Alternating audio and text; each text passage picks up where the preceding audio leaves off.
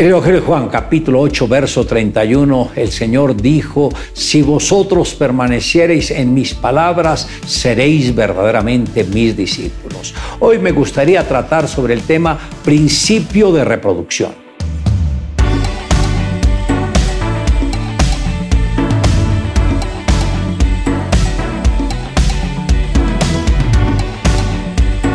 Aquellos que Jesús escogió como sus discípulos no eran los más brillantes. El Señor eligió gente sencilla, pero moldeable y aún así tuvo momentos de confrontación con algunos de ellos. Aunque ellos pudieron conocer al Padre Celestial a través de Jesús y estuvieron dispuestos a dejarse moldear por Él. Jesús se enfocó en sus doce discípulos, invirtió mucho tiempo en ellos. No pasó con las multitudes los mejores años de su vida, porque este contacto fue esporádico. Un día estaba con un grupo, al otro día con una población completamente diferente.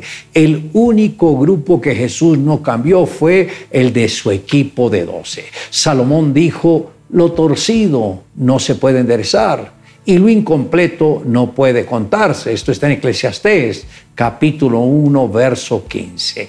Cuando un cohete se lanza al espacio, si tiene una leve inclinación, al despegar, cuanto más avance, más distante estará del objetivo. Igualmente quienes se determinan por el Señor deben seguir cuidadosamente su camino y no tener leves desviaciones, pues al apartarse de Él van a regresar a lo que hacían en el mundo y prácticamente se encontrarán perdidos y distanciados de Él. Desde el primer momento de su conversión al Señor, los creyentes deben determinarse a pisar en las huellas donde su Maestro ya pisó y Él dejó esa marca para orientarnos en cuáles serían los pasos que deberíamos dar en este peregrinaje. El apóstol Pedro nos dijo que Cristo nos dio ejemplo para que nosotros anduviésemos en sus pisadas. Esto está en Primera de Pedro, capítulo 2, verso 21. Al respecto, el apóstol Pablo dijo, sed imitadores de mí, así como yo lo soy de Cristo. Cristo. Ahora, ¿qué es lo completo? 12. Piense en un reloj de 11 números, está incompleto. Si no hay 12 números, no se puede contar. Un día tiene 12 horas. Jesús dijo, no tiene el día 12 horas. Y si un líder no tiene 12 discípulos, podemos decir que está incompleto y lo incompleto no se puede contar. Creo que el mayor desafío de cada creyente es conformar su equipo de 12 discípulos De esta manera, sus oraciones van a ser direccionadas a la conformación de ese pequeño equipo, entendiendo que al que pide se le da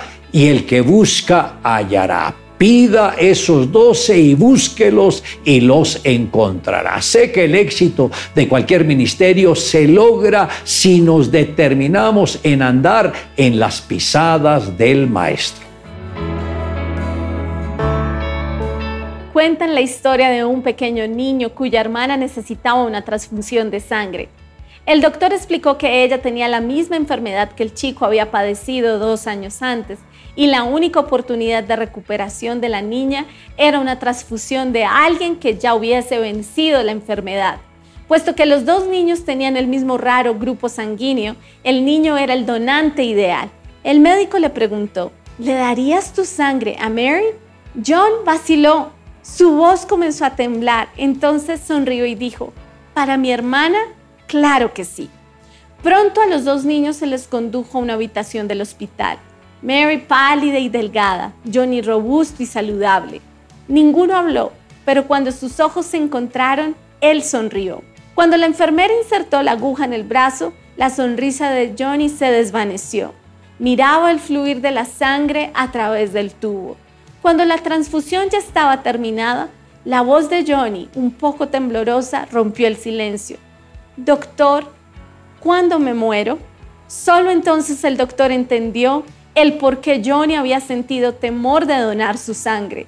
Había pensado que el darle su sangre a su hermanita significaba perder su vida. En aquel breve instante, Johnny había tomado la gran decisión, dar su vida por su amada hermana. Servir a otros sin ningún interés siempre será recompensado. Johnny había tomado la gran decisión, dar su vida por su amada hermana. Servir a otros sin ningún interés siempre será recompensado.